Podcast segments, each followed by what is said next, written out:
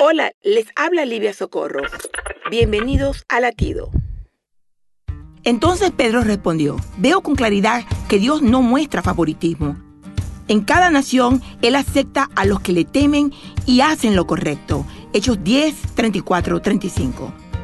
Muchas personas son bendecidas con ministerios hermosos y prósperos y pensamos que eso solo le ocurre a los hijos favoritos de Dios. Nos menospreciamos creyendo que nosotros no podemos llegar a ese nivel.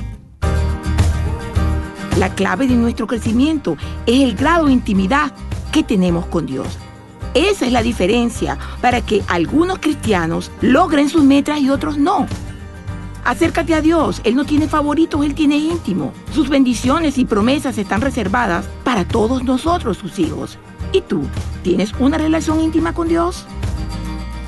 Latido les llega a través del ejército de salvación.